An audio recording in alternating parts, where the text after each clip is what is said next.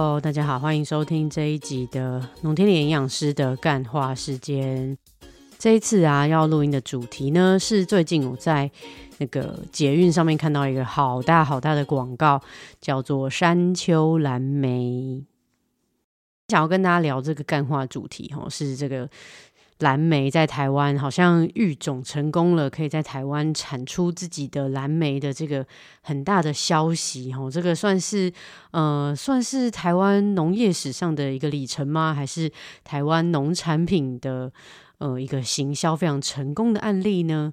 嗯，这件事情我觉得蛮有趣的啦，就是说，诶，我们在讨论一个大家很喜欢吃的食物，然后我们每年进口的量非常多，但是有没有那么多呢？好像也还好。可是，呃，因为它很成功的行销出来了，说台湾有了自己产的蓝莓，所以即使价钱是进口的两三倍，诶，它好像在便利商店的那个预购，好像还是要排队排一段时间嘛，对不对？毕竟就是啊。第一是它才刚上市，诶，还不晓得它的量多少，所以所以可能一开始准备的量就没有那么多。第二呢，它可能刚在台湾有一定的声量，哈，所以可能也还没有那么多人开始种植这个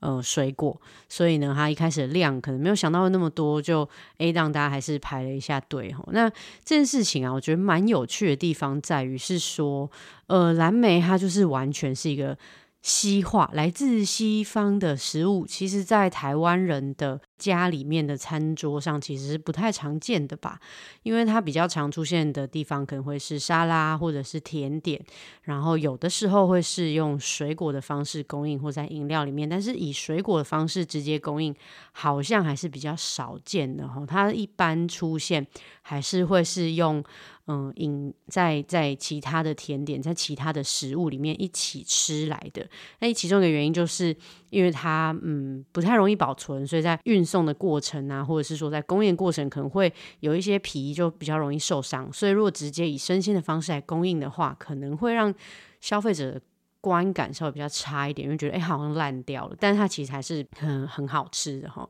那讨论这件事情为什么会突然想要跟大家聊，而且是用干话主题这个主题来跟大家聊天呢？其实就是想要跟大家聊的事情是关于饮食西化这件事情啊，或者说消费者对于吃东西这件事情，在食材的选择上面，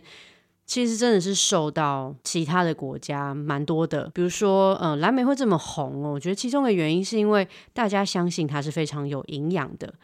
就是比如说像苹果，哈，苹果也是大家也会觉得说它维生素 C 很多很高，然后如果常常吃苹果的话呢，嗯，就可以比较不容易生病。就大家如果有听过一句英文的俗谚，叫做“一天一苹果，医生远离我”，那其实这一句话呀，就是虽然说好苹果它的。嗯，膳食纤维很高，或者说它的维生素 C 也有一定的量。但是如果我们真的要比维生素 C 的话，其实以台湾很常见、非常平价的水果，且一一年四季都有的话，就是芭辣。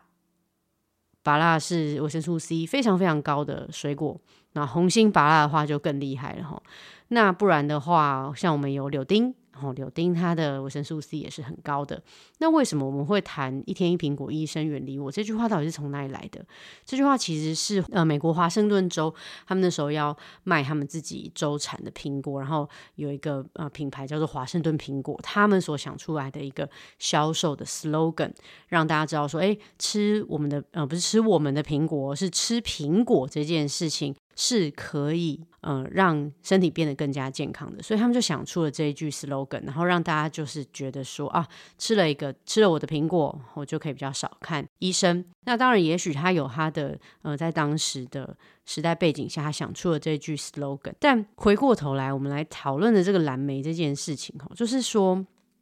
嗯，大家好像觉得吃一种食物，或者说吃一个像来自国外的东西，好像第一它很好吃，第二它舶来品。第三，它很有营养，好像有这种类似这种呃迷思，对不对？或者说，嗯，日本的草莓比较好吃等等之类的嘛，对，大家应该常常会听到像这样子的论述。也确实，因为在当地的风土的状况之下，那一些水呃生鲜食品，他们或者说在后熟的技术上面，那一些嗯需要后熟的食物，他们吃起来也确实就是比较好吃。但是我们是不是在想说，就是呃以蓝莓这个例子来想说，就是。我们真的有必要从蓝莓这个食物上面去得到我们想要的所有的事情吗？当然，好吃是一回事，另外还会有人在讨论说，哦，因为蓝莓很有营养啊，蓝莓是超级食物。哦，有些人会说，有些食物它是超级食物，英文叫做 super food。讲到超级食物这件事情，哈，超级食物在讲的是大家在讨论这些，就是嗯，它的营养的密度很高，哦，就好像我吃的这个东西，我就可以得到非常多的营养素。确实有一些食物，它的营养密度可能比较高一点。或说它的植化素可能比较高一点，但是它真的是一个 super food 吗？比如说像我们刚刚讲的苹果，真的吃了苹果就身体健康不用去看医生了吗？也许大家心里面其实是知道的，就知道说哦不可能啦。但这样子的嗯广告用语，或者说大家心里面想的这个 super food 超级食物，嗯，就有点像是。你想要对啊，就是你好像就吃了一颗维他命综合维他命一样，好像吃了它就不用再吃任何东西，好像吃了它你就真的感冒就比较好了。但确实是这样吗？我觉得这是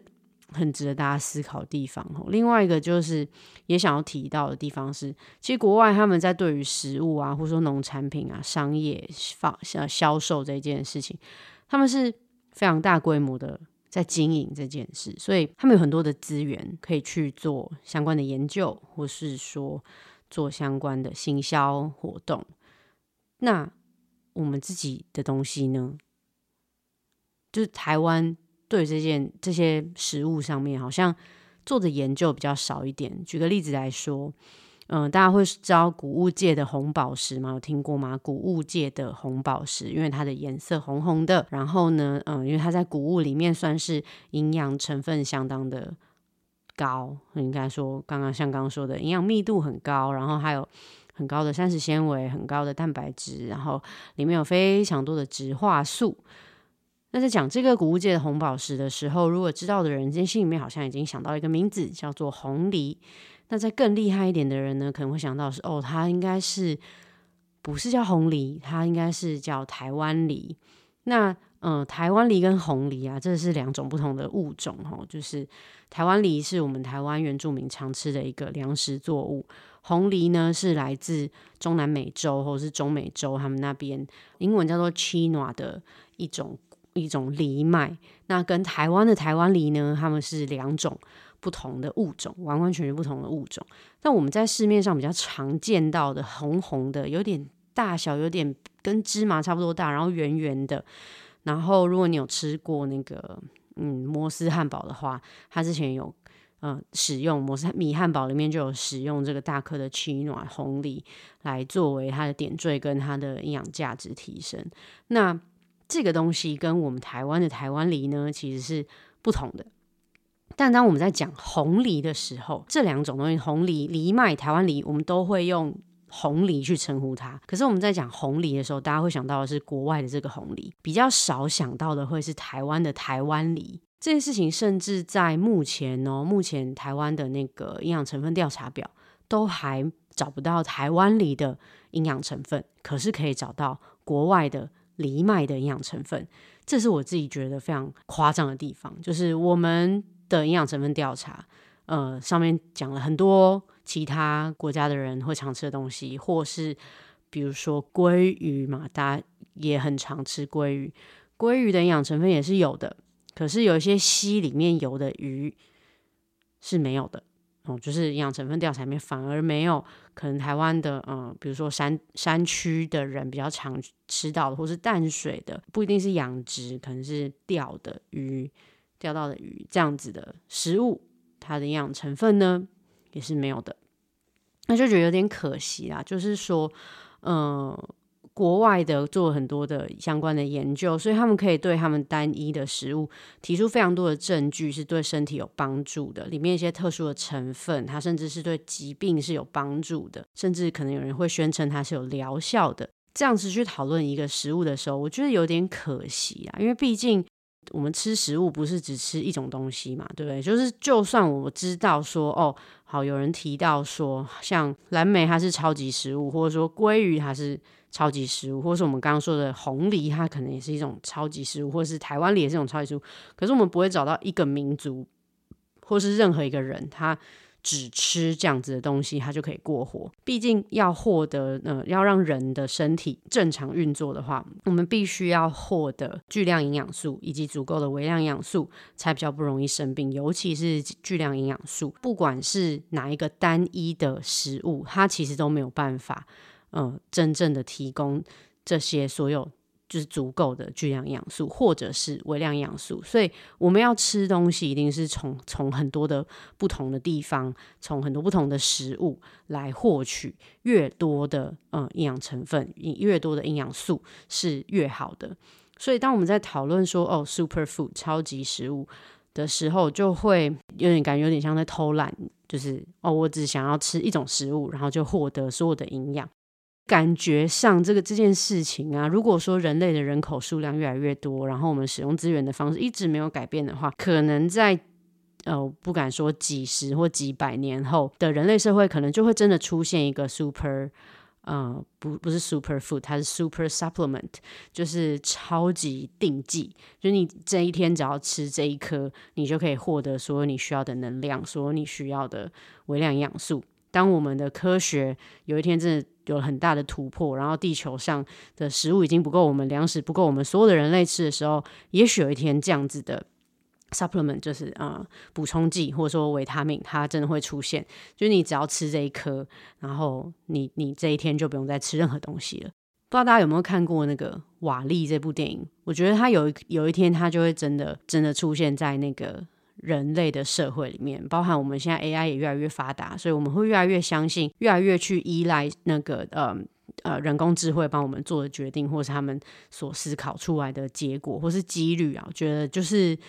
最大数据收集出来的结果，它就会告诉你说你怎么样选择比较好，或者是你应该要怎么样呃，你就看着这个小荧幕，你的人生就幸福美满了。我觉得这件事情是有可能有可能发生，极度有可能在。在不知道几年后的人类社会是有可能发生，但是我很希望在我终老的那一天之前啊，我都不需要不需要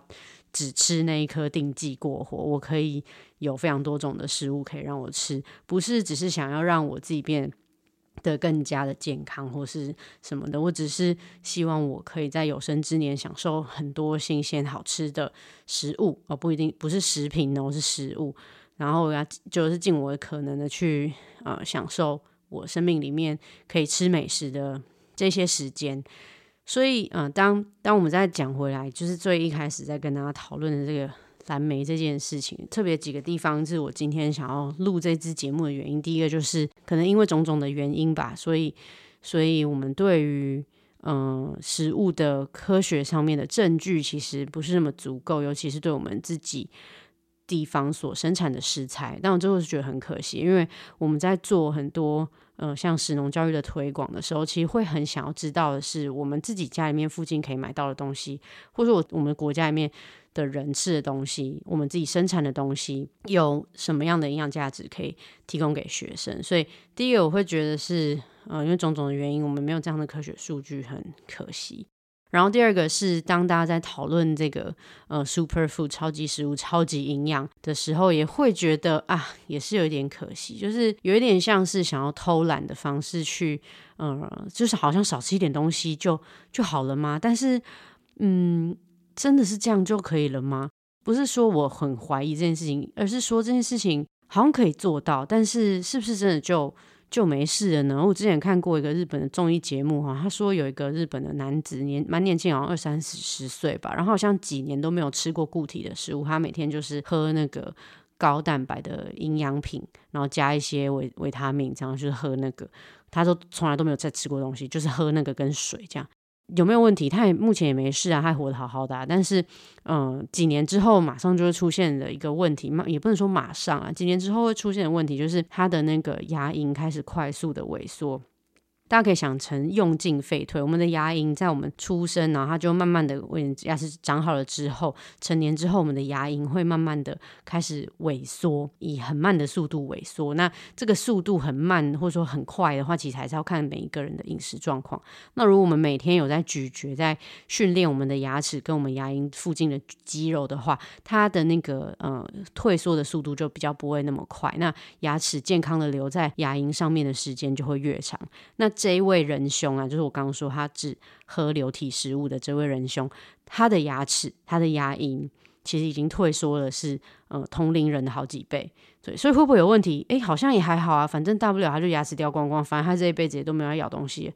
那好像也还好哈。就是他也他就是就这样，这是他的选择嘛，他只想要喝东西，他再也不想要咀嚼。一个蓝莓，台湾自己产出来的蓝莓，我们当然很高兴啊。就是哦，我们台湾农耕的技术，或者说诶气候条件的转变之下，每一个嗯产区它能够生产出来的食物，稍微开始有了一些变化哦。包含台湾也可以开始种可可树了哦，这也是跟气候变迁有很大的关系。所以食物在不同的区域，慢慢的有一些流动。或者是说，嗯，有一些新兴的技术出现，然后让这个全球化、全球化的饮食文化，不只是就是透过嗯，怎么什么哪什么西洋的、西式的，或日式的，或台式的，不只是透过饮食文化上面的传播，它可能连产地上面都因为呃气候的关系有了一些转变。那我们的国家突突破了呃过去的耕种的限制，然后开始自己生产这些食物。那我觉得也是因为说，呃，蓝莓啊。它是一个大家真的很喜欢吃的东西，然后它在市场上的价格其实也不是很便宜，毕竟它过来的路途也很遥远，然后它其实也蛮容易有一些耗损的，所以如果可以缩短运输的距离的话，对消费者来说也许是一个很好的尝试。不过要跟大家提的事情是，除了在捷运车厢的上面，大家看到的那个广告，就是便利商店可以预购的那个蓝莓之外，其实台湾也有，嗯，一位非常年轻的农夫在南投，他也是一直都很想要种植蓝莓。那蓝莓，因为它生长的条件呢是需要一定的照光时数，然后再加上它不能在太潮湿的地方，以及它就是温带的食物食物嘛，所以它也不能说太热，然后日夜温差也要足够这样。所以在台湾不是每个地方都适合种植。那这位青年他在南投的这个农夫，他其实年纪也很轻，在三十几岁，他就开始在南投种植了蓝莓，只是它的规模可能还没有大到说。是这个，呃，可以在便利商店预购。台湾其实有很多的农夫都具备这样的实验的精神，但是他们不一定是会被大家看到。所以我说，就是这次的，呃，蓝莓的蓝莓事件，可能是这农产品成功的行销，就让大家知道说，哦，我们台湾也有了。自己的蓝莓，所以即便它的市价也还是目前我们可以买到进口蓝莓的两倍，但是呢，大家还是趋之若鹜，就是很想要试试看这一个，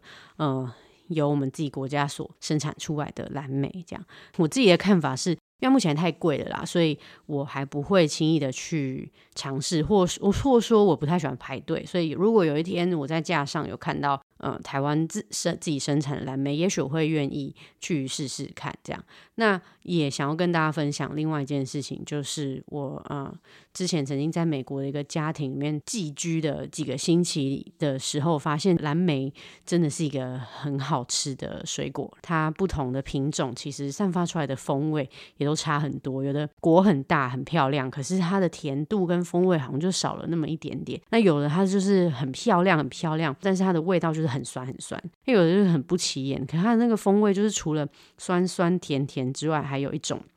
很特殊的香气，很难说出来。比如说像麝香葡萄也是嘛，它除了甜甜的之外，它其实还有一种麝香葡萄的香气，类似像这样。所以，嗯，蓝莓其实也是分有很多不同的品种，它的那个风味其实也很不一样。所以坐很久的飞机或是坐很久的船。